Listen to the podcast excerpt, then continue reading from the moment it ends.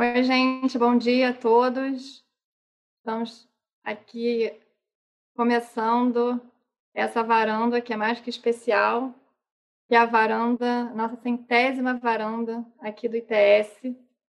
E é, não podia ter uma coincidência melhor do que comemorar, junto com essas 100 edições das varandas, o sétimo aniversário do Marco Civil da internet, que foi o tema, na verdade, da nossa segunda varanda. Não sei se o o deputado Alessandro Molon vai lembrar, há sete anos atrás, que a gente esteve lá no, né, na varanda do primeiro escritório lá do ITS, na Praia do Flamengo.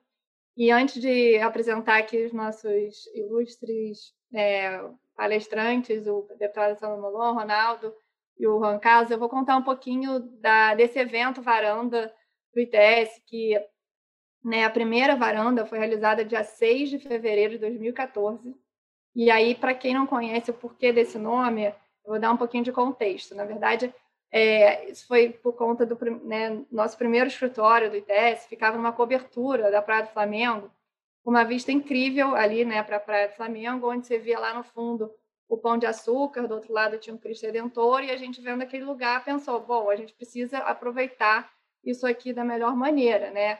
E aí a gente resolveu, ali por conta daquele espaço, criar esses encontros informais que a gente podia debater tecnologia, política, sociedade, democracia, e sempre com esses convidados super especiais e com ali no fim de tarde com cerveja artesanal e alguns quitutes, ainda quando se podia fazer isso, né?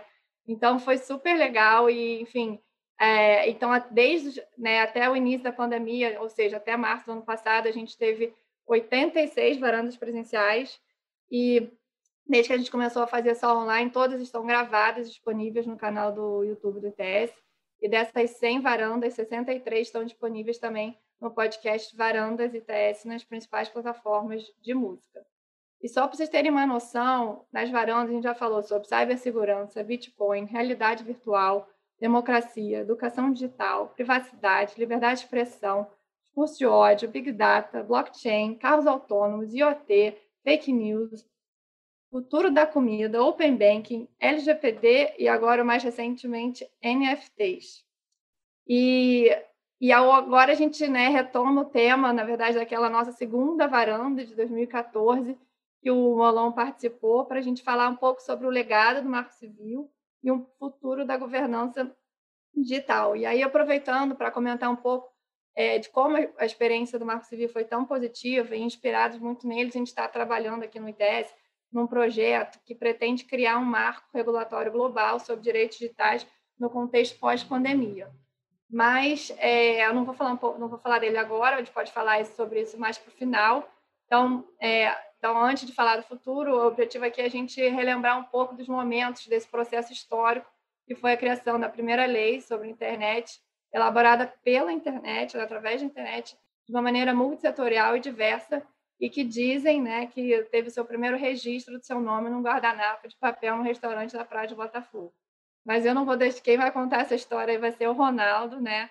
Que aqui, bom, dispensa apresentações, que ele vai contar um pouco desse processo da criação da formação do Marco Civil. Depois a gente vai ouvir o deputado Alessandro Molon, que aceitou esse desafio né, de ser o relator dessa lei, que ele mesmo disse que não entendia nada de tecnologia na época e que é, pegou esse, né, essa lei embaixo do braço, foi conversando com todo mundo e fez esse esforço incrível para realmente que fosse uma lei suprapartidária e o sucesso que ela foi, e aí para justamente reconhecendo como a lei teve esse impacto não só no Brasil, mas no mundo, a gente convidou o Juan Carlos de Martin, que é o nosso é, amigo da Universidade de Turim, que é diretor do Nexa, Centro de, é, de Tecnologia e Sociedade também lá da universidade, para contar um pouco como foi a inspiração direta do Marco Civil na Declaração de Direitos da Internet na Itália.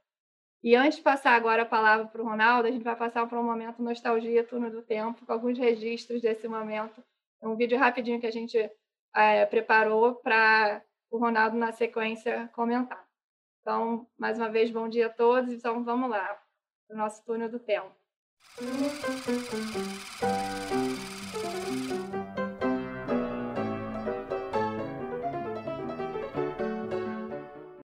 Muito bom. Então, bom, Ronaldo, com você para dar um pouquinho da história por trás de algumas dessas fotos. Helena, brigadíssimo. Que prazer ter o Molon com a gente aqui. Molon, muito bom ter você aqui. Parabéns por todo o seu trabalho, desde o Marco Civil até agora, só pegando brigas cada vez mais difíceis e complexas e importantes. Então, muito obrigado.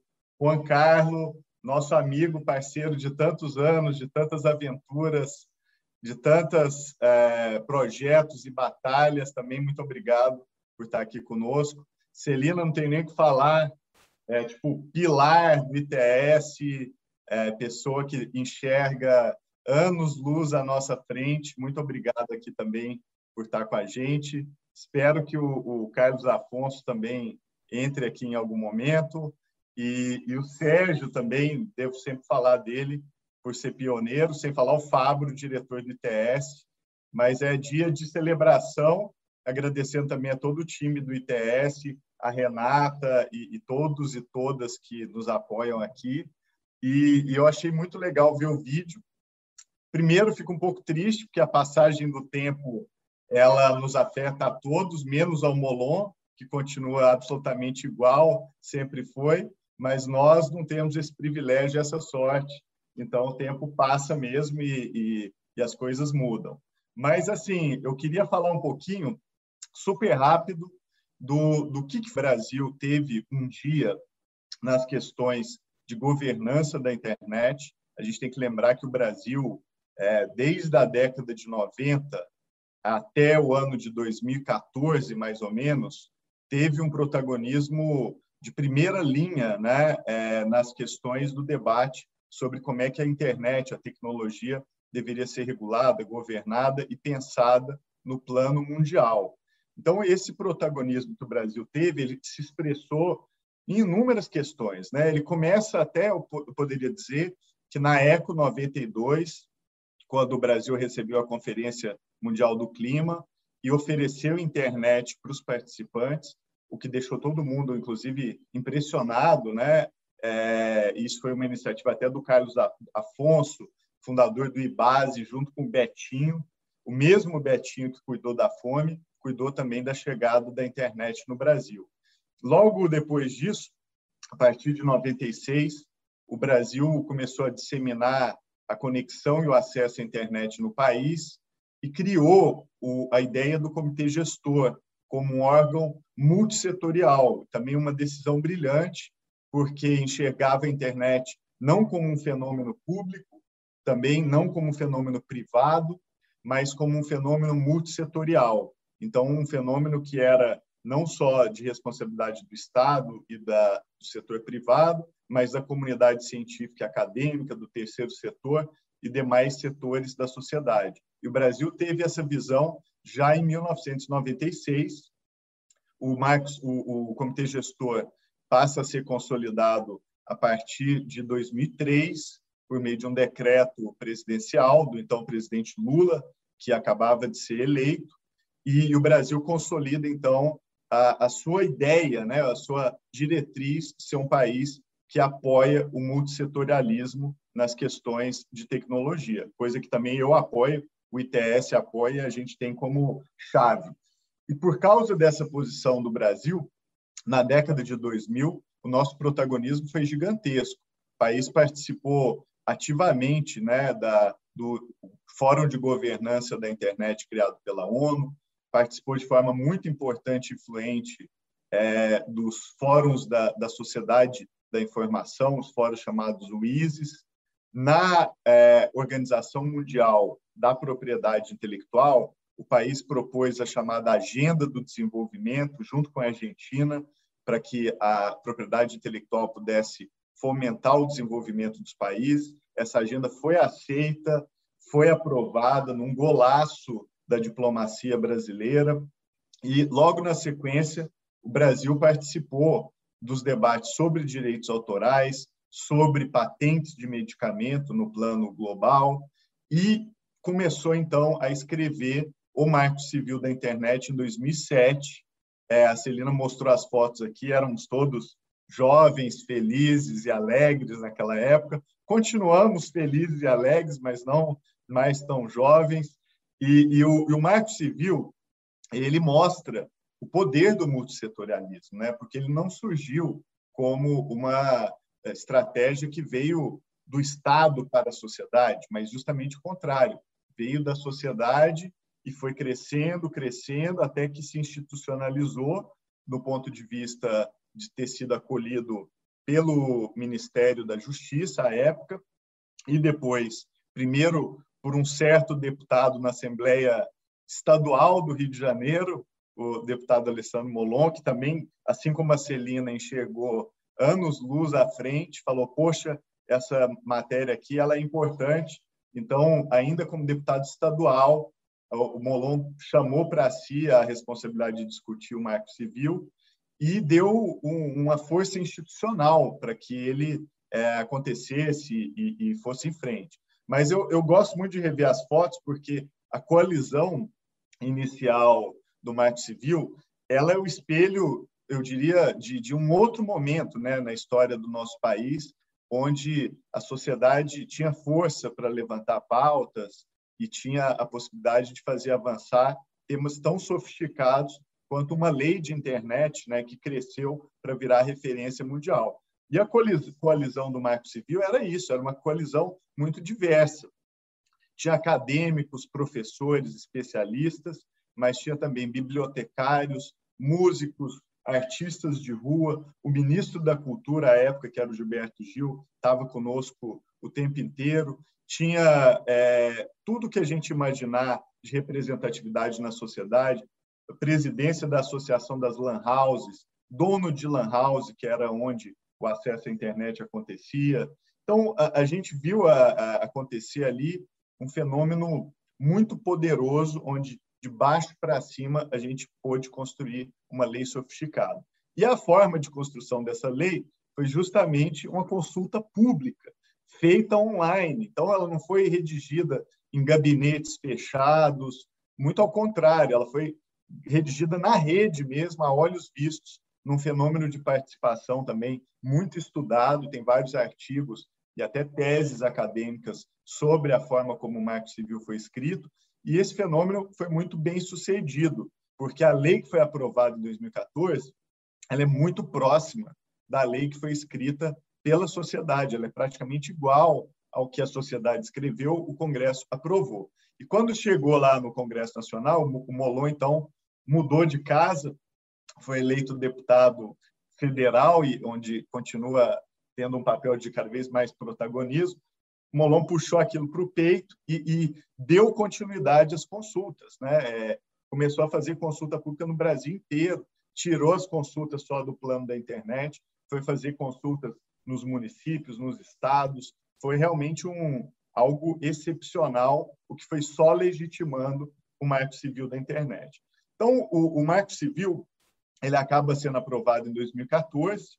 E 2014 também é o, é o ano do último grande evento de governança da internet, do qual o Brasil é protagonista no plano mundial, que é justamente chamado NET Mundial, que aconteceu em São Paulo alguns meses depois da aprovação do Marco Civil. E o NET Mundial, só lembrando, foi o evento internacional para reorganizar a ideia de governança tecnológica depois do escândalo do Edward Snowden, né, das revelações que o Snowden fez. Então, o mundo inteiro se reuniu, o Brasil chamou para si essa responsabilidade, de falar, pô, vamos colocar aqui ordem na casa, vamos pensar questões como privacidade e outras.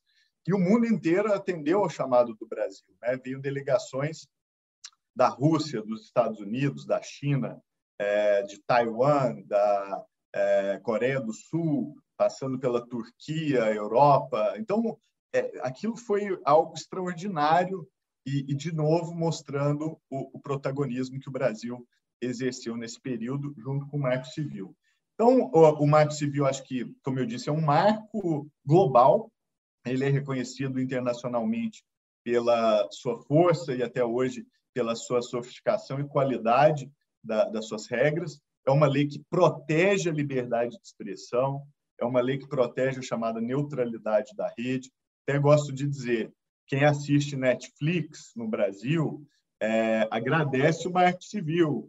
Quem joga é, Fortnite de madrugada ou FIFA Soccer no PS5 de madrugada e, e, a conexão é ótima e você consegue falar com seus amigos ali com Discord, assim por, por diante, agradeça o Marco Civil, porque é o Marco Civil que fez com que o Brasil tivesse a neutralidade da rede e permitisse essas aplicações pesadas que usam muita rede de serem mantidas sem que houvesse cobrança diferenciada ou bloqueio né, dessas aplicações na raiz da rede. Então, isso eu acho que é, é, é claríssimo e, e, até hoje eu acho que o ambiente que o Marco Civil criou de liberdade na internet brasileira, o poder executivo no Brasil não tem nenhum poder de ingerência na internet, é, e, e, eu acho que isso é uma grande conquista, porque o Brasil não seguiu o caminho, por exemplo, de outros países como a Rússia, a Turquia e até a Índia,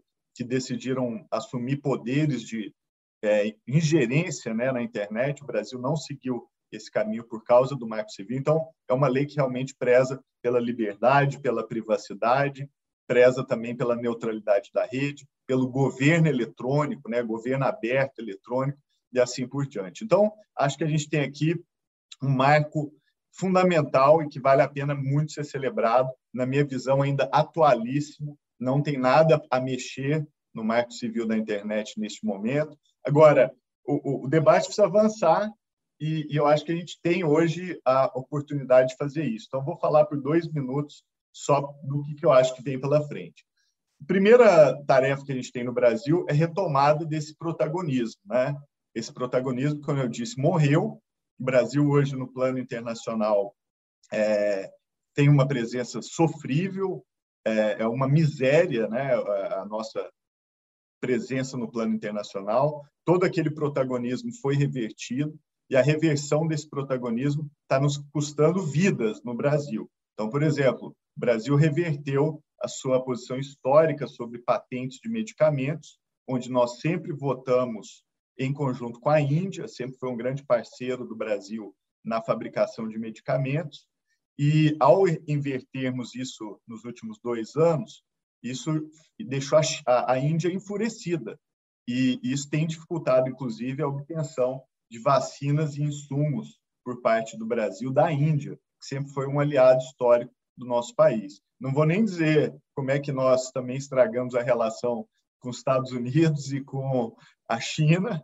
Então, a gente conseguiu brigar com China, Índia e Estados Unidos, sendo que antes eram países que olhavam para o Brasil buscando saber qual seria a nossa posição com relação à governança da internet. Então, a gente perdeu esse protagonismo e passou a um estado muito triste que eu acho que a gente precisa retomar. Então, essa é a primeira tarefa: Brasil retomar sua posição. Como fazer isso no curto prazo? Primeiro, acho que o Brasil precisa cada vez mais, primeiro, mudar sua política externa, mas enquanto isso não acontece, há um protagonismo que pode ser exercido pela paradiplomacia, então por entidades como estados, municípios, entidades subnacionais, a própria sociedade civil. Eu acho que a gente não tem que ficar esperando uma mudança de cima para baixo. Eu acho que todos os entes da federação, os próprios municípios, as sociedades e organizações da sociedade civil têm que se unir para continuar exercendo essa boa diplomacia que o Brasil sempre exerceu, e eu acredito muito nessa ideia de paradiplomacia, que é a diplomacia ela não é exercida só pelo governo federal, ela é exercida também pelos agentes subnacionais, e eu acho que cada vez mais isso vai ser importante, e na minha visão, esse é o caminho inicial para fazer isso. Tanto que o ITS agora está montando uma coalizão para atuar no G7, é, que eu acho que está se tornando um fórum cada vez mais importante de tecnologia. E quem estiver nos assistindo aqui, seja da sociedade civil, dos estados, municípios, do Congresso Nacional e outros, nos procurem, porque nós estamos montando essa coalizão para dar continuidade ao trabalho do Marco Civil no âmbito do G7. Então, se você é de um estado, de um município, de uma associação de bairros, de uma associação da sociedade civil, procure o ITS, porque nós estamos no esforço de paradiplomacia, de enquanto o governo federal não atua, nós vamos a, a, a coordenar as forças da sociedade, os outros órgãos da, da, da Federação Brasileira, para exercermos esse novo protagonismo que eu espero que o Brasil reconquiste. Bom, com isso eu encerro, já falei demais. Brigadíssimo a todos mais uma vez. Prazer imenso estarmos aqui juntos. E, Celina, devolvo a bola para você. Muito obrigado. muito obrigado, Ronaldo. Foi sempre muito inspirador ouvir aqui, né, sobre você falando sobre o Marco Civil e agora sempre sobre quais são os próximos passos. E aí, bom, então, pra, passando agora a palavra para o deputado Alessandro Molon, para contar um pouquinho como foi esse desafio de ser um, né, o líder ali desse projeto na Câmara e até, enfim, já fazendo um link com o que o Ronaldo já falou, né, não mexer em nada agora, mas você acha como é que teria sido hoje se o Marco Civil fosse estar tá sendo discutido é, nesse contexto agora? Muito bem, Celina. Eu queria cumprimentá-la. Bom dia. Bom dia ao Ronaldo Lemos, a quem cumprimento e, e também tenho um grande prazer de rever vocês dois né, nessa, nessa varanda desses tempos, né, tempos difíceis em que a gente não pode se ver fisicamente, pessoalmente. Né? Meus cumprimentos também ao Juan Carlos, que nos acompanha, a todos aqueles que nos acompanham. Para mim é uma grande alegria poder participar desse encontro com vocês. Né? Porque nesse momento tão difícil que o Brasil tem vivendo, tem vivido, né, está vivendo, é, é sempre bom a gente relembrar é, momentos felizes, conquistas, vitórias, para que isso nos anime na luta diária que tem sido cada vez mais dura. Né? E o Marco Civil foi uma grande vitória. Foi uma vitória da sociedade, foi uma vitória do Brasil, foi uma vitória da liberdade de expressão, foi uma vitória do direito à privacidade, foi uma vitória da tecnologia a serviço das pessoas. É, enfim, foi uma vitória muito ampla né? e que marcou a vida da gente. Assim, a minha vida foi muito marcada por essa experiência. Né? Foi uma lei que trouxe uma abordagem principiológica para a governança das redes, baseada nesses três princípios aí que o Ronaldo mencionou: a liberdade de expressão, o direito à privacidade e a neutralidade da rede. Né? E eu não sei, Ronaldo, se você já se deu conta de que talvez nós tenhamos enfrentado juntos uma das primeiras campanhas de fake news, quando ainda não tinha esse nome, em relação ao Marco Civil. Porque foi um boato disseminado voluntariamente, dolosamente, né, de que tratava-se de um projeto do governo para amordaçar a internet, né, para controlar a internet. E essa era uma, uma mentira que eu precisava dizer a todo momento, né? Todas as audiências em que eu fui, essas que você mencionou para ouvir as pessoas, eu precisava dizer que não havia nada na lei que cerceasse a liberdade de expressão, ao contrário. Né? Mas havia uma campanha. E repare, Ronaldo, é, essa campanha foi em 2013 e 2014. Quando outras mentiras começaram a circular também na internet de forma intensa, produzindo já alguns resultados eleitorais nas eleições de 2014. Por exemplo, o atual presidente da República foi, naquelas eleições, o deputado federal mais votado do Rio, quadruplicando a sua votação em relação à eleição anterior. Ele tinha tido pouco mais de 100 mil votos em 2010. Em 2014, teve mais de 400 mil votos. E durante aquela legislatura, de 11 a 14, mais ou menos, surgiram algumas mentiras nas redes e algumas delas ele e sua família estavam ligados. Algumas que foram desmentidas depois. E eu me questiono se por acaso aqueles ataques ao Marco Civil também não tinham relação com isso, com essa campanha já de espalhar o medo, a desinformação, a desconfiança, o caos, né? Quando se tenta construir qualquer coisa séria, qualquer coisa consequente.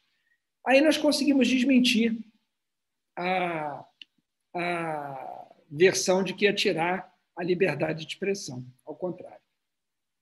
Depois surgiu uma preocupação de que ela ia tratar de direitos autorais. E nós também tivemos a, a habilidade de dizer esse debate de direitos autorais vai ficar para outro momento. Porque o Marco Civil nós vamos construir como uma espécie de lei guarda-chuva principiológica que não vai resolver tudo o que tem para ser resolvido na internet e questões específicas vão ser resolvidas em outros diplomas legais. Então, também conseguimos afastar esse problema, que era uma disputa que surgiria ali em torno de direitos autorais na rede, o que, se de fato tomasse conta do debate, nós jamais teríamos marco civil? Porque certamente impediria a aprovação dessa lei que completa sete anos. Depois surgiu a questão da neutralidade da rede. Essa foi a mais difícil. Né? porque essa, como você dizia bem agora aqui, fazendo menção aos jogos, né? É, que os jovens curtem a beça, enfim, né? e, ao, e ao Netflix, né? É, essa foi a grande luta contra o interesse econômico que se, que se opunha ao interesse social. Né? Porque, de fato, se tivessem conseguido acabar com a neutralidade da rede é, e fatiado a internet naqueles pacotes premium, platinum, bronze, certamente a internet teria deixado de prestar um grande serviço, como, por exemplo, muita gente que estuda para concurso na internet, assistindo aulas, né? se qualifica profissionalmente. Né? Isso não seria possível sem falar no lazer, na cultura, né? na diversão, que também são legítimos. Né? Nós também conseguimos vencer aquela queda de braço, foi muito difícil, porque o então líder do MDB, que depois se tornou presidente da Câmara, era o maior opositor da gente e o maior aliado das teles, né, que não queriam de jeito nenhum que o Marco Civil passasse garantindo a, a neutralidade da rede. E isso tudo foi superado graças à mobilização da sociedade civil e, como você disse muito bem, a esse processo, né, do qual eu fui apenas um relator na Câmara dos Deputados, porque foi um processo criado na sociedade. E o ITS sempre teve à frente disso. Teve um papel decisivo para construir o anteprojeto, depois para nos ajudar na relatoria do projeto, não é? com as suas contribuições, Ronaldo, sempre tão precisas, as do Carlos Afonso, né? sempre muito colaborativos os dois, e todos os colegas do ITS, como a Celina, todos os amigos que aí trabalham. Né? E nós fomos, é, é, no fundo, dando, ajudando o projeto a seguir seu curso dentro da Câmara, mas um projeto que nasceu da sociedade. Acho que daí vem a força dele. E do multissetorialismo, como disse bem o Ronaldo, né? que acho que é outra, outra força do projeto. Né? Ele nasce na sociedade, mas ele também é um projeto que teve apoio em vários segmentos, que integrou vários segmentos, vários é, stakeholders né, que, que, de fato, trabalharam para que o projeto andasse e ajudaram a dar a ele a forma que ele alcançou. Ele me ensinou muito também sobre democracia. Foi um processo no qual eu aprendi muito. E aprendi uma, uma coisa que eu acho que a, a democracia brasileira, e não só no Brasil, mas no mundo, precisa aprender: que a democracia participativa e a democracia representativa, elas não são alternativas, elas são complementares. A democracia participativa, ela não enfraquece a representação. Ela fortalece a representação. E a representação, ela deve dar cada vez mais voz à democracia participativa, à participação direta dos cidadãos. Né? Eu não me tornei um deputado mais fraco porque eu ouvi muita gente. Ao contrário, o fato de ter ouvido muita gente só me fortaleceu dentro do parlamento. E foi um processo muito importante, muito interessante, é, também construir pontes entre os é, ativistas e os parlamentares. Os ativistas me diziam: diga para os deputados não tocarem no projeto que nós fizemos. Eles não podem estragar o que a gente fez. E eu dizia, não tenho como dizer isso para colegas que tiveram 50 mil votos, 80 mil votos, 100 mil votos, porque eles vão dizer: Molon, quem é você para dizer que eu não posso mudar um projeto de lei se eu fui aqui colocado por 100 mil pessoas? Eu não estou falando em meu nome, eu estou falando em nome de 100 mil pessoas. Então, foi um trabalho também explicar para os ativistas que a gente tinha que entender o lado do parlamento, valorizar os parlamentares e compreender que eles poderiam ajudar o projeto a ficar melhor. Por outro lado, os parlamentares diziam dos ativistas: não, esse não tem projeto de lei quem faz é a gente. Eu dizia não. Nós também temos que entender que eles são pessoas que entendem desse assunto, estudam esse assunto, se dedicam a esse assunto e são os representados, são eles que nos colocaram aqui. Nós representamos a eles, a essas pessoas. Então, nós também não, não podemos dizer que o que eles fizeram nós vamos jogar no lixo. Nós não vamos jogar no lixo, nós vamos aproveitar o máximo que a gente puder.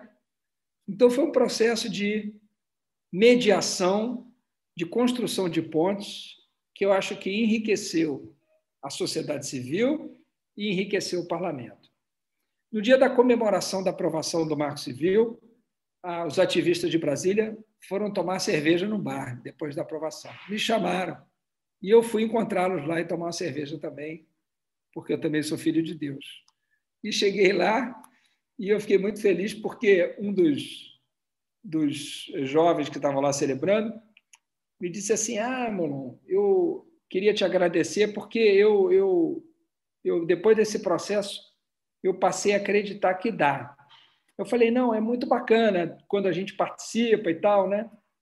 Aí disse: Não, eu não quero dizer eu passei a acreditar que dá para fazer um projeto de lei. Eu passei a acreditar na, na democracia de novo. Né? É, e essa frase me marcou, porque, no fundo, eu acho que o Marco Civil é também uma resposta, um processo que nos ajuda a encontrar uma resposta para a crise de representação que marca o Brasil e o mundo. Essa distância entre representantes e representados, o descrédito do parlamento, dos partidos políticos, da democracia. Para que a gente consiga reverter esse processo, é fundamental que as pessoas entendam para que, para que isso tudo serve. O que é que isso tudo entrega? Cadê o resultado concreto de todo esse custo, de todo esse trabalho, de eleições, de assessores, de parlamentos, de casas? Isso tudo serve para quê? Quando há um processo virtuoso como foi esse, que produz um resultado que as pessoas conseguem perceber que é bom para elas, a democracia recobra um pouco o seu sentido. O parlamento, a representação, recobram um pouco do seu sentido. Então, foi muito importante para mim esse processo, também por isso. Né? Eu quero também fazer menção aqui à ex-presidente Dilma. Né? A determinação dela em aprovar esse projeto foi decisiva. Né? Eu me lembro, Ronaldo, que no, no meio desse processo, quando o, o ex-líder do MDB trancava a pauta e, e dificultava tudo, ela teve a coragem de colocar o projeto em regime de urgência, após as revelações de Edward Snowden, que foram também um combustível muito importante para reforçar um lado do, do anteprojeto que não era tão forte por conta de não ser um problema da época, né? que era a privacidade da rede, né? nos obrigou a melhorar o projeto nesse sentido, e a ex-presidente ela fez uma queda de braço com o Congresso que foi determinante. Né? E se não fosse a firmeza dela, é, a gente não teria conseguido aprovar o projeto também. Isso tudo para dizer que as pessoas importam. É, nos processos, o indivíduo faz diferença. O indivíduo não faz nada sozinho, mas os indivíduos contam também as pessoas que estão nos lugares elas fazem diferença. Fez muita diferença o Ronaldo Lemos e o Carlos Afonso, Afonso estarem no ITS. Não fez diferença a presidente da República ser a ex-presidente Dilma. Fez diferença o que Snowden revelou para o mundo. Né? Então, o indivíduo e a história, o papel de cada um na história é, sempre me, me, chamaram muita atenção. Essa foi uma questão que a mim, pessoalmente, sempre me provocou, me, me, me chamou a atenção. Né? Então, é, eu, eu acho que essa, essa, esse reconhecimento é importante que seja feito também. Né? E a pandemia, que nos, nos, é, nos ameaça a todos, também mostra, por outro lado, a importância da internet e da gente ter garantido essa internet para o Brasil naquele momento. Né? É, imagina se nós não tivéssemos uma internet livre hoje. Né? Imagina se, ela, se não houvesse neutralidade da rede. Imagina se nesse momento nós poderíamos estar fazendo esse encontro aqui, ou quantas pessoas estariam tendo que pagar para assistir a esse encontro. Né? E tudo que foi feito com as pessoas é, isoladas em casa, o que seria é, nesse momento do país sem a internet. Então, é uma, uma, assim, uma grande alegria para a gente ver que isso foi um trabalho que deu certo, e o fato de ser uma lei que está há sete anos intocada no, no, no, Congresso Nacional, apesar de vários projetos que foram apresentados, eu acho que é também um sinal do sucesso que a gente alcançou. Como nós vamos depois tratar nas perguntas, naturalmente ela não deu conta de tudo, né? E não conseguiu antecipar algumas coisas que acabaram acontecendo, como esse fenômeno das fake news. Mas, bom, mas para isso a gente tem tempo pela frente para enfrentar outros desafios que não estavam colocados naquele momento para o Marco Civil. De fato, que, de forma que, para mim, assim concluo, é uma grande honra ter, ter participado dessa história, ter feito parte dessa história. Né? Eu considero uma grande sorte também ter estado no Congresso naquele momento, podendo aprender com esse processo que foi tão rico para mim, que foi tão pedagógico para mim. Né? E também da gente conseguir fazer uma lei que está de pé, e que está protegendo a internet brasileira pelo menos em seus princípios até hoje. Muito obrigado pela atenção. Eu permaneço com vocês para, as perguntas daqui a pouco. Desculpe se eu passei um pouco do tempo. Não, a gente que agradece. Muito obrigada aqui. Acho que nem todos, aqui, imagino estejam nos assistindo, tiveram a oportunidade de acompanhar na época, né, pela, né, já pelo tempo, é, como é que foi. Né? Então, ouvir na primeira pessoa, né, né você que estava à frente realmente levando o projeto embaixo do braço, é, então, muito legal poder dividir isso com, com todo mundo e outras, né, quase que outras gerações agora.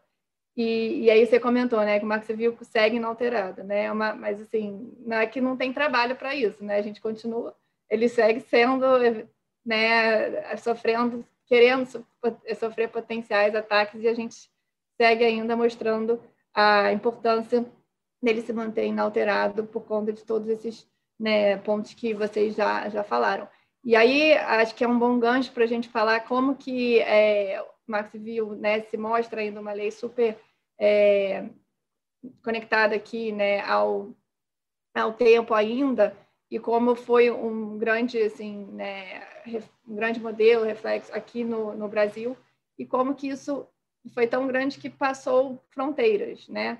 E o Brasil, seguindo um pouco do que o Ronaldo retomando essa o início do, da fala do Ronaldo, como o Brasil era uma referência nessa parte, né, diplomacia, relações internacionais, e passou, né, e o Marco Civil teve, foi né, um, um exemplo claro disso, e que aí a gente, né, vamos ouvir direto do nosso amigo Juan Carlo De Martin, para contar como que a Itália se inspirou, né, o parlamento italiano chamou o, o Brasil aqui para, inclusive acho que o Molon teve lá na época também, para contar um pouco da história do Marco Civil e como inspirou né, a Declaração de Direitos da Rede na Itália. Yes, thank you so much for um, let me switch off the audio. Um, for the invitation. It's a pleasure to participate in this celebration with so many friends, uh, with Deputado Moron, who I greet. And um, it's also so much fun to hear about the recollections uh, about uh, the process that led to the approval of the Marco Civil because it was such a wonderful example of uh, interaction between representative and participative democracy, as Representative Malone just uh, reminded us. And it was, uh, let me mention that was one of the main uh, interests uh, for Stefano Rodotà, precisely this dialogue between forms of direct participation and representative democracy. But I will say a few words about Stefano Rodotà in a second. So it's also um, fun to go back with uh, our memory to those two years, 2014 and 2015. Let me share something with you. I will share. Okay. Okay. You should see now my slides. I will say just uh, for a few minutes, uh, go back with memory to those years, uh, 2014, 2015, that was quite memorable in retrospect. And um, they start in Brazil. Then I will tell you uh, how Brazil was an inspiration and also a political help in Italy. And then we will go back to Brazil at the end of 2015. So that's the, the short trip that I want to share with you. So we already heard about uh, the signing into law of Marco Civil. That's why we are here today. So we'll not stop on that. Let me mention that the international press uh, and also in Italy uh, translated uh, this uh, federal law in something um, uh, that was often represented as Internet Civil Bill of Rights. This is also another title of the time, Internet Bill of Rights. And uh, this um, expression um, was already quite alive in Italy for several years, mostly because of Stefano Rodotà. So that uh, was um, a way of talking about Marco Civil at the time. Um, just uh, two months later, uh, on June 16, 2014, um, actually, we had uh, Representative Molon with us uh, in, at the Italian Parliament verso una Costituzione uh, per Internet, towards an Internet Constitution. Uh, I also found on the on the website of the Italian Chamber of Deputies the, the pictures at the time. You can see our um, the president of the privacy authority in Italy, uh, the press representative of the parliament, Anna Masera, representative Molon, the president of the Italian Chamber of Deputies, and uh, Professor Stefano Rodotà. Uh, just another picture of this uh, whole day conference. And um, uh, let me stop for a second to remember a person that was not only instrumental uh, for what I'm going to, to briefly remind you, the Italian Declaration of Internet Rights, but also, uh, let me say, a human connection between Brazil and in Italy, because Stefano Rodotà was well known in Brazil, and he loved Brazil. He was extremely happy to be there. and he also went back to Brazil, perhaps for the last uh, major trip of his life uh, that ended ended in 2017. And uh, let me share with you something that I'm, I don't know if I've ever shared before with this uh, group. Uh, it's the end of, um, of a talk that Stefano Rodotà gave in 1997 uh, as president of the uh, Italian Authority for Personal Data. And let me just share one sentence, which is one must ask whether everything that is technical possible is also ethically legitimate, politically and socially acceptable, legally permissible. The democratic future is increasingly played around the social and political ability to transform information and communication technologies into technologies of freedom and not of control. That is 24 years ago and gives you an idea of why we were so attached uh, to, to Professor Rodotà and, and his ability to, to foresee the crucial issues of our times and of the future. Um, just uh, two, um, just a, a, few days later, uh, we had at the end of July 2014, uh, the president of the Italian Chamber of Deputies creating a study commission towards a declaration of internet rights. Um, it's uh, at the time it was the the first uh, uh, initiatives of this kind taken officially by um, a, par a parliament. Um, just a few months later, with a draft declaration of internet rights, this draft declaration of internet rights uh, was for was up for an online consultation for several months, and we got uh, thousands of contributions. So there was a, a, fairly wild, wide debate with many valuable contributions from the, from experts, from the general public, from associations, uh, etc. And then at the end of July 2015, the official Declaration of Internet Rights was published by the, um, was presented by the president of the Italian Chamber of Deputies and translated in several languages. Uh, I, of course, it's not the time and the occasion to go through it. Just let me say it's 14 articles. And as uh, you were saying that Marco Civil has, has stood the test of time these seven years fairly well, I can tell that looking back also to the Declaration of Internet Rights, um, I think it's pretty much uh, up to date. It's still a guidance uh, to think about internet rights, uh, even though you know six years uh, went by.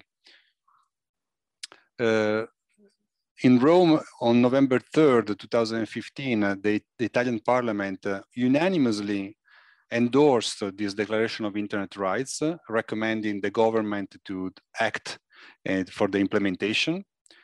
And, uh, and we now go back to Brazil because just a few days later, uh, Professor Rodotà and several of us uh, attended the Internet Governance Forum in uh, João Pessoa, where we presented the Declaration of Internet Rights in the first day of the IGF. And so that's why I told you it's, it's a short trip from Brazil to Italy and back to Brazil in the, in the short span of less than two years. This is a picture that I've, I recovered uh, of that uh, presentation of the IGF, again with Rodotà at the center of this initiative. And so the conclusion from this very short story from our point of view was the due to the good timing, because timing in politics uh, is important, and the appropriate political circumstances in Italy at the time, the um, Brazil's Marco Civil, for the presence of Deputado Molon uh, in, uh, in the spring of 2014, but more generally for the very fact that a large important country like Brazil has approved uh, the Marco Civil was very helpful to move Italy in the right direction regarding internet rights. Um, you said a few words about what happened after that, and uh, what happened after that for Italy too. Uh, is uh, to some uh, to some extent um, uh, we lost this um, to a large degree uh, what was I think an important initiative because um, politics in Italy were focused on something else, unfortunately. Therefore, this initiative still remains as an, an important cultural and political reference, but the, the Italian uh, governments that, that followed uh, that um, 2015 did not really understood the capital that represented this declaration of internet rights. And therefore, there is still much to do at the, um, at the Italian level. Thank you again for your invitation. I will stop sharing the slides just to watch you again in person. And thank you again for, the, for uh, your invitation to participate. Thank you very much, Juan Carlo. Uh, it's again very uh, enlightening and enriching to to uh, hear from uh, a foreigner and from having uh, perspectives from people outside of Brazil, uh, giving their own perspective on how a specific law had an impact in Italy. E agora eu me dei conta que eu estava falando diretamente aqui em inglês. É, voltando aqui para o português, é, mas foi, foi natural aqui para né, conversar aqui com o Juan Carlos. E, bom, acho que agora a gente passa para o um momento mais interessante também aqui das perguntas. Uh, antes de fazer as perguntas do, do, né, dos nossos participantes, queria ver se entre os nossos é, panelistas aqui querem fazer perguntas entre si. Ronaldo, Molon ou, ou Juan Carlos querem fazer alguma pergunta um para o outro, ou senão a gente já passa aqui para algumas perguntas das pessoas. Podemos passar então? Acho que sim, então, estamos com casa cheia, muita gente perguntando aqui, vamos dar oportunidade para todo mundo que está nos acompanhando, Celina. Então tá, vamos lá. Uh, uma pergunta aqui do Claudinei, é, falando para o Ronaldo, e acho que de repente depois o Mamão pode comentar também. Se, não, se você não acha que teria necessidade de calibrar um pouco o marco civil em relação ao LGPD, ao combate à desinformação, fake news e o combate do monopólio das plataformas? Ótima pergunta. É, e importante também, é, Celina, depois é, o, todo mundo a gente pegar todas as perguntas que a gente não conseguir responder, a gente trabalhar depois. Mas é o seguinte, é, esse tema ele é a agenda legislativa que vai além do Marco Civil. Eu acho que o Marco Civil, o ciclo dele está completo. Eu acho que a gente não tem que mexer no Marco Civil.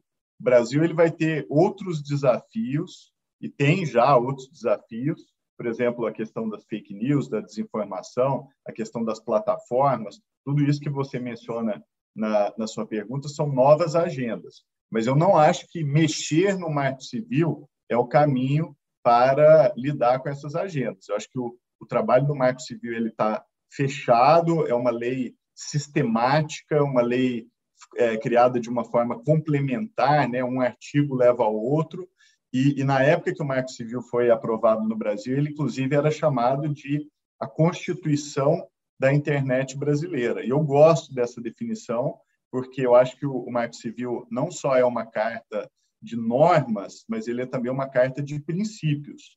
Então, eu acho que o processo legislativo brasileiro, ele, em alguma medida, deve ser orientado pelos princípios que o Marco Civil estabeleceu e deve ser deferente a esses princípios. Então, eu, eu realmente acho que o Marco Civil é a lei que concretiza a Constituição brasileira né, no plano é, infraconstitucional. E, nesse sentido, eu acho que esses princípios têm que ser levado, levados a sério e mantidos né, da forma como ele está, de uma forma sistemática, sem alterar o texto legal. Agora, isso não impede que outras legislações sejam feitas. Então, por exemplo, está havendo agora o debate sobre fake news e sobre desinformação. Esse assunto é fundamental, é, só que eu acho que ele deve ser objeto de legislação específica, ele não deveria mexer no marco civil, porque não, não faria sentido, nada que você mexesse no marco civil resolveria esse problema. E no caso da,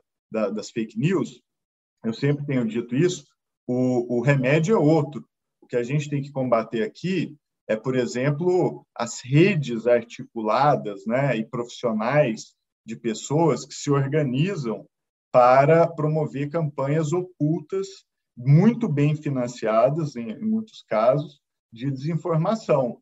Isso é uma forma de enganar a sociedade, né? porque você suprime uma informação fundamental de que aquela comunicação não está vindo de uma pessoa bem intencionada, não está vindo de um cidadão, mas está vindo de um bunker, né? de, de uma campanha de marketing que usa muitas vezes perfis falsos, identidades falsas e, e outras estratégias para espalhar uma determinada mensagem, dando a impressão de que tem centenas, às vezes milhares de pessoas falando sobre um assunto, sendo que na verdade não tem ninguém, tem um grupo só pequeno usando desses artifícios para dar essa ilusão. Isso é uma forma de enganação, isso é uma forma de, de, de ludibriar a sociedade, e, e, na minha visão, isso sim precisa ser combatido. A gente tem participado do debate do, do projeto fake news, e, na minha visão, esse é um problema que merece outras agendas legislativas. Então, tem várias. Tem agendas legislativas envolvendo, por exemplo, no futuro, provavelmente o papel do Brasil em inteligência artificial, vai ter legislação envolvendo, é, enfim, todas as questões novas que estão surgindo agora, né? Inclusive é, um tema que está no Congresso agora é essencial, que é a conexão de todas as escolas públicas do país em internet de banda larga, que inclusive houve uma lei aprovada nesse sentido, que foi vetada, né, pela presidência e agora está de volta ao Congresso, que está discutindo esse veto de reestabelecer uma obrigação legal de conectar todas as escolas públicas à internet de alta qualidade. Então, essas agendas elas nunca vão parar, mas eu acho que o, o Marco Civil deve ser visto como um ponto de partida, que deveria sim informar o que, que a gente tem que fazer a partir de agora, do ponto de vista legislativo, sem ferir esses princípios constitucionais que eu acho que o Marco Civil também espelhou na, na nossa legislação. Não, é, enfim, muito bom, porque já faz um link com a próxima pergunta que eu quero direcionar aqui para o deputado Molon, que é a pergunta da, da Giovana, que, bom, seguindo aqui é, né, o fato de que nas próximas semanas parece que vamos voltar a discutir o PL chamado Fake News, o PL 2630, né, na Câmara é, dos Deputados, e assim, ao contrário do Marco Civil, que foi, que é uma lei né, principiológica, em diversos momentos a proposta desse PL deixa de ser principiológica e retoma os debates, é, só que tenta ser um pouco mais é, específico em, algum, em algumas situações. E é engraçado que acho que é um pouco oposto do que o Malon estava falando, que o Marco Civil fa falavam muita né, fake news na época, falando que era uma lei que ia fazer uma opção de coisa que ele nunca foi a proposta. E, um, e uma das críticas ao PL do, da fake news é justamente essa, que falam que é uma lei contra a desinformação, mas na verdade, se você olha, tem uma opção de, de temas ali que a princípio não, não seriam direcionados especificamente contra a desinformação. É uma lei que tenta fazer um pouco de tudo e não é ir longe desse propósito, né? É um, um gigantismo ali legislativo e que então assim como é que você vê uma lei né, sendo proposta depois de sete anos de Marco Civil é, com essa característica que é bem diferente da que o Marco Civil se propôs. Obrigado, Celina. Eu queria dizer que eu concordo muito com o Ronaldo. Assim, eu, eu acho que a gente cumpriu uma, uma missão quando fez o Marco Civil. Eu acho que ele estabeleceu pilares, né? básicos assim de governança da internet, de regras de funcionamento da internet, de direitos na internet. Né? Aliás, é, Juan Carlos, é uma, uma grande honra poder saber que, de alguma maneira, o Marco Civil e o nosso trabalho aqui no Brasil colaborou para esse passo tão importante que a Itália deu. Né? Isso é uma grande honra para a gente é, ouvir isso de você. Muito obrigado pela, pela sua apresentação. Eu acho, Selena, que o grande desafio, é, primeiro assim, é, legislar sobre fake news não é uma tarefa simples. Né? O mundo inteiro está se perguntando como fazer isso. Né? E nós temos poucos exemplos de legislação no mundo a esse respeito, porque não é, não é, não é fácil. Né? Esse, esse, essa fronteira entre é, desinformação e liberdade de expressão, ela às vezes é turva, né? Às vezes não é exatamente claro onde uma coisa termina e a outra começa, né? Então não é preto e branco, tem o cinza no meio, né?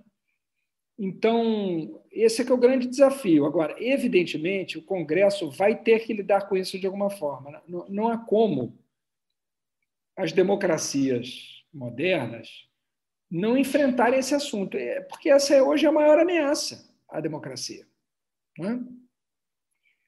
No fundo, a... bom, e, e eu, eu, a gente viu recentemente o presidente Joe Biden tomando medidas de retaliação em relação à Rússia pela interferência na tentativa de interferência nas eleições norte-americanas, quer dizer, as guerras mudaram de tipo, né? elas passam pela internet. Né? É, e às vezes elas são, às vezes não há ninguém externo envolvido, às vezes há, às vezes não há, mas é uma grande ameaça para a democracia. Então, o parlamento vai lidar com isso. Isso é um, eu acho que é um fato. O que eu acho que é o grande desafio é a gente tomar o cuidado de não fazer as coisas às pressas, né? porque é muito difícil fazer uma lei boa no instalar de dedos, e fazer um processo muito participativo, para todo mundo poder opinar e apontar os problemas, porque às vezes a, o, o relator ele está cheio de boas intenções, mas por não ter ouvido a todos é, os setores ou por ouvir mais a quem aplaude e elogia do que a quem mostra os problemas, é, corre-se o risco de, de botar tudo a perder, né? Então, uma lei, mesmo que seja é, fora do Marco Civil, mesmo que seja uma nova lei, que trate de fake news de uma maneira incompetente, pode colocar a liberdade de expressão em risco. Né? Então, tem que ser desenhado com muito cuidado, né? para evitar que a gente não, digamos assim, atinja esse pilar do Marco Civil da governança da internet. Então, acho que é preciso encontrar um caminho do meio, de equilíbrio, entre não ter legislação nenhuma, que eu acho que é difícil, né? acho que não, os países vão começar a enfrentar isso de algum jeito, porque estão todos assustados. Né? Eu, na sexta-feira, vou participar de um seminário é, no Wilson Center, né? ligado ao Congresso norte-americano, sobre desinformação, porque esse é o, é o, grande tema assim, do futuro da democracia, esse é um, um problema seríssimo. Né? e do futuro da vida no planeta, porque a desinformação está levando gente a não se vacinar. Né? Quer dizer, é um fenômeno que, que nos ameaça de múltiplas formas. Né? mas tomar cuidado para não fazer a coisa no estalar de dedos. Quer dizer, não imaginar que dá para fazer uma lei dessa complexidade é, numa semana. Né? Não, não é assim. Né? Então tem que ouvir, tem que pensar e tem que, sobretudo, dar palavra a quem entende do assunto e é crítico. Né? Porque nessas horas os aduladores atrapalham muito. Né? E quem é mais crítico ajuda demais, porque mostra onde vai dar problema. Né? Eu acho que isso, esse é um pouco o segredo do sucesso do Marco Civil também. A gente ouviu todo mundo. Né? Todo mundo que tinha algo a dizer foi ouvido. Né? Então, acho que isso, esse ensinamento deve ficar para as próximas leis sobre a internet. Perfeito. E acho tomara que todos os seus colegas também, congressistas, escutem um pouco. Vou tentar ajudar, vou tentar ajudar, eu prometo. desses, é, enfim, né, desses seus conselhos de quem passou por isso, né? Acho que melhor, você melhor do que ninguém pode contar para os seus pares como é importante ouvir, é, ainda mais nesse, né, nesse, nesse tema que tudo é tão novo, né? Então, tem que engajar com especialistas, não só do Brasil, de fora, aproveitar todas essas redes à disposição, que agora a internet também facilita bastante, né? E, e não é hora de sair correndo só porque você faz as coisas online, uma atrás da outra. Tem que dar um tempo de maturar, né? De maturar as, as opiniões, as divergências, as críticas, para realmente construir uma, né, uma legislação sólida que não venha justamente colocar em perigo né, e destruir né, todos esses pilares que a gente comentou que o Marco Civil é, que o Marco Civil colocou aqui para gente. Então, torcendo aqui para os seus colegas todos é, ouvirem, porque isso é uma, enfim, é um dos, uma das características que a gente está vivendo né, no momento da pandemia, é um pouco isso, um, os processos um pouco assodados, essa falta que faz também essas, né, os encontros presenciais, as trocas que acontecem nas salas, enfim. Então, contamos com o teu apoio para né, botar o tempo certo desse debate que merece realmente ser analisado com, com a calma que, que, é, que é importante se ter. E aí, passando uma pergunta para o professor Juan Carlos, que é em relação à, à frase do professor Rodotá, né, que muitas tecnologias acabaram se transformando em um instrumento de controle social. Você acha que a pandemia contribuiu com esse cenário? Quais seriam as possíveis respostas do direito para esses novos desafios? A pergunta do João Vitor. What are the possible? How the, são... what's the end of the, the question? Quais são as possíveis respostas do direito para esses novos desafios? Okay, I um, I'll try to answer. Um, well, the pandemic, uh, um, it's the case in Italy, but I'm sure it's the case also elsewhere in the world. Essentially, uh, through millions of people, even very young people, on the internet uh, essentially all day uh, from one day to the next. So we switched to um, online classes from elementary school to university in the matter of 10 days, something like that, in March last year. And, um, uh, and not only that, of course, millions of people started working from home. Uh, therefore, that poses um, huge questions because uh, in Italy, at least, um, unfortunately, there was no actual uh, alternative to just using existing huge online platforms. So essentially, Microsoft, Google, uh, and a few others. And um, uh, the switch was so abrupt that I can understand that there was no time to actually build an alternative, at least for certain uses, or think through about the consequences of doing that. But after one year in Italy, the, the, um, uh, the feeling of several people, myself included, is that uh, we should have done something and still we are not doing anything.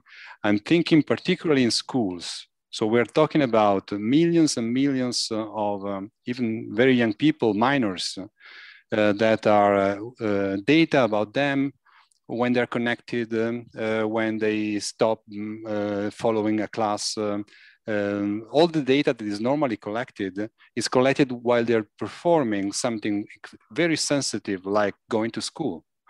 Um, and that data um, is uh, being so sensitive and being so huge, uh, it should be uh, carefully scrutinized in the sense that uh, is going, is going to be collected and is going to be who knows in which ways it's going to be used in the future. And so uh, to answer the question is that the pandemic uh, uh, created an unprecedented situation and that um, is not being addressed even after more than one year from the start uh, of the pandemic in Italy. And, uh, and I wonder whether we will focus enough to understand that uh, this is something that it should be at least questioned. I'm not saying that it's necessarily bad, that it should be rejected entirely, but at least should be properly questioned. And uh, again, I focus on schools because I think it's the most sensitive, including involving minors, but then the, the topic, the talk could be broader and involve all the people working from home, for instance. Thank you. É, obrigada, Juan Carlos, pelo seu, seu comentário. Acho que é um ponto é, muito importante para a gente se levar. Né? Mais um desafio que a pandemia está trazendo aqui para a gente, é, que tem, aí aproveitando, fazendo das últimas perguntas, antes das considerações finais, que tem um pouco a ver com esse dilema de, assim, quanto mais acesso você tem, quais são as preocupações que você deve ter com os usos e os dados são coletados. Então, tem uma pergunta aqui do André, que fala sobre o acesso à internet hoje ainda é um desafio, apesar de ter a cara de um direito muito necessário. Vocês acham que o futuro vai ganhar uma gratuidade, universalidade como o SUS?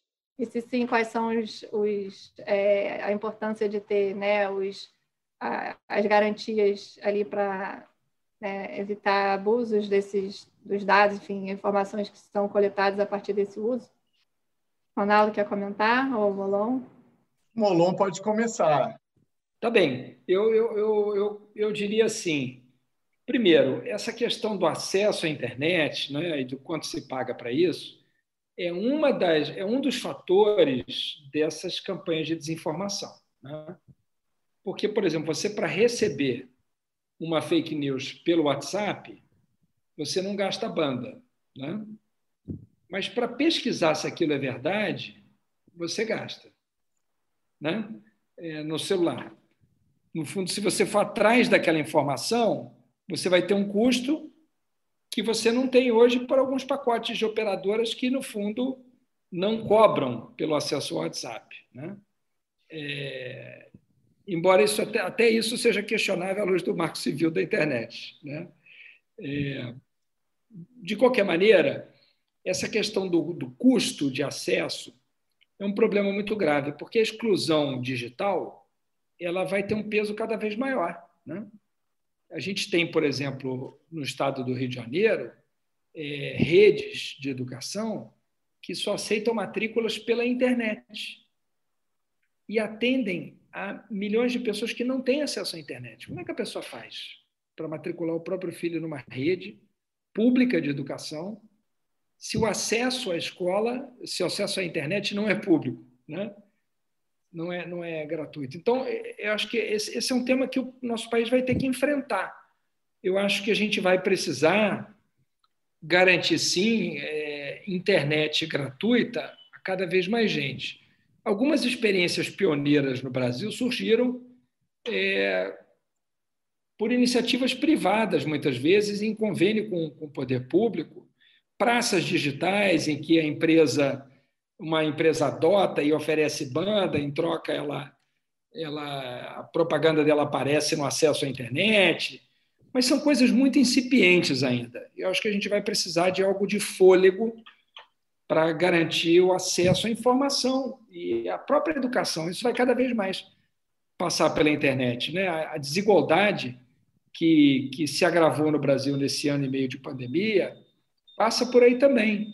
A diferença entre a educação de crianças nas escolas públicas e privadas de classe média alta, em que as aulas online começaram imediatamente após o distanciamento social ser estabelecido, uma ou duas semanas após, enquanto que na rede pública não houve no ano passado. Né? Então, esse, esse fosso se aprofundou e se alargou, de forma que a gente vai vai precisar enfrentar esse tema sem dúvida nenhuma. Né? Eu acho que a, a, inter, a internet ela vai ter que se tornar é, ser considerada um bem de um bem essencial para as pessoas. Né? Isso vai ser tão é tão importante quanto quanto o básico do básico, né?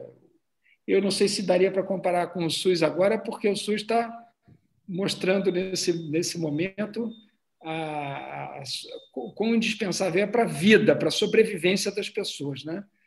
Mas, mas certamente como um serviço essencial, como um bem essencial, certamente acho que a internet vai precisar ser considerada para a gente fazer do país um país melhor, mais desenvolvido e menos desigual. Né? Isso certamente passa pela internet, por uma internet acessível para todos. Aliás, muito bacana o direito de acesso, né? que é um dos primeiros direitos que consta ali do, do sumário que, que o Juan Carlos nos mostrou no, na Carta de Direitos é, dos Internautas Italianos. Né? Acho que o primeiro lá é o direito de acesso, então, mas é um direito que tem que ser concreto, não um direito em tese, né? aqui no Brasil, né? eu me refiro ao Brasil.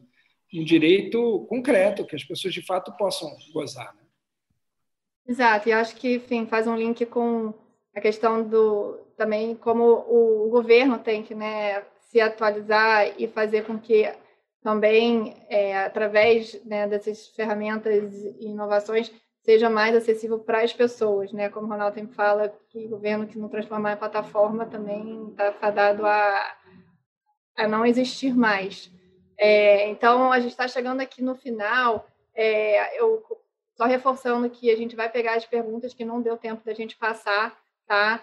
É, foram muitas interações, agradeço demais a participação de todo mundo nessa manhã, também horários diferentes aí para as conversas. E, e aí, com essa provocação, passo é, a palavra para o Ronaldo fazer as considerações seus minutos finais e, e, seguindo a ordem que a gente, que a gente começou.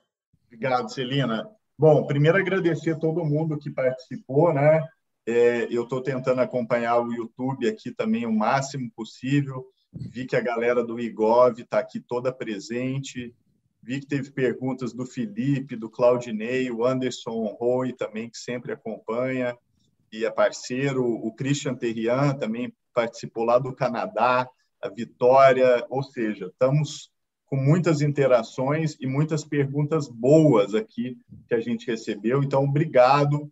Eu acho que esse assunto da chamada governança da tecnologia ele é um assunto que cada vez fica mais importante, né? Quando a gente terminou o Marco Civil, né, Molon? Sete anos de batalha. A gente começou em 2007, tipo só pedreira, projeto com várias ameaças de ser engavetado. Aí aparece um, uma pessoa como Eduardo Cunha para com a missão de engavetar o Marco Civil. E, e, e aí, enfim, a gente teve a resiliência, a força de fazer acontecer. Quando o projeto foi aprovado, por um, um segundo, um minuto, a gente pensou assim: puxa vida, missão cumprida, fizemos o que a gente tinha que fazer. Agora eu vou aposentar aqui, ficar só olhando porque a gente resolveu todos os problemas.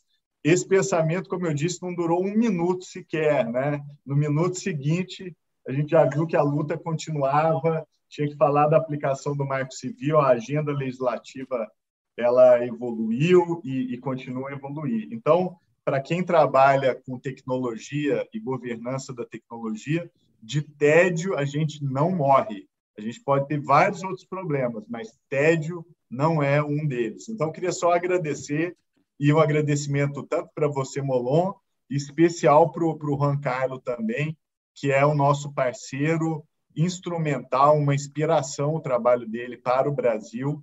Aqui a gente viu um pedacinho de como é, Brasil e Itália estabeleceram esse diálogo em torno da governança da tecnologia e, e tudo que eu desejo hoje é que a gente mantenha e reforce e continue esse diálogo com a Itália, com a Europa, com os Estados Unidos, com todos os países, é, como o Brasil já fez em determinado momento recente. Eu acho que a gente tem que lutar para fazer isso de novo. Então, obrigado, Juan Carlos, obrigado, Molon. Muito feliz de estar aqui celebrando esse momento importante com vocês dois. E obrigado, Celina, viu? Imagina, a gente agradece ter a chance de ouvir diretamente de vocês. Molon.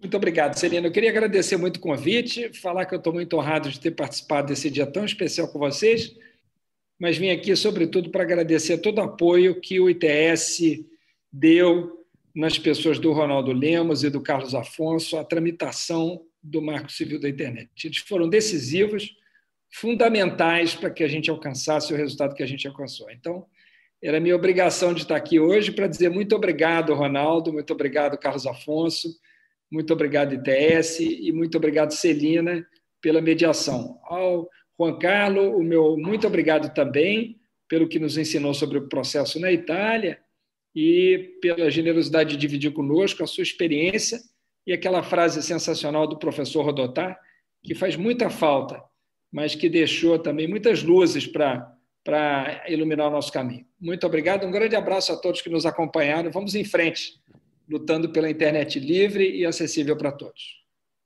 Mais uma vez, muito obrigada, Molon. A gente conta com a sua ajuda aí também para os avanços né, que ligaram, né, para não ligar o, acelerador ali, não pisar o pé no, no acelerador para qualquer outra né, legislação que envolva regulação da internet tenha o tempo né, de maturação e discussão e críticas e a construção coletiva. E, e agora, então, passando aqui para o Juan Carlos, para suas considerações finais. Mais uma vez, agradecemos muito a sua participação aqui com a gente. Oh, thank you. Before thanking thanking you, eh, I am just a quick thoughts that came to mind listening to all of you, listening also to the questions, the many questions coming from the audience. One is that, uh, and I think Ronaldo already mentioned it, uh, the relationship between technology and democracy is one of the crucial issues of our time. Maybe has always been, but I think now there is a, a clearer understanding that its uh, technology is deeply a political issue, not only digital technology, all technology. And I think it's uh, we should devote uh, more time in our respective countries and internationally to think about technology politically. Uh, the second point is that um, um, we talked about rights, and I can see uh, among several people here in Italy that have been fellow travelers uh, being somewhat weary of talking again about uh, internet rights. And they, I understand them because um, there are politicians in Italy, and I won't name names, that uh, they love to talk about internet rights because it sounds, you know, cool, but it's it's cheap talk. It's just superficial rights, right? I think Deputado Molon talk, talked about that. Now I understand that, but if we take rights seriously and actually we do like you did with Marco Civil, something with actual force, rights can be still very important to make our life more civilized, both online and offline. And the, the third comment is that, as been mentioned at the beginning, is that uh, I do believe that movements uh, are uh, extremely important.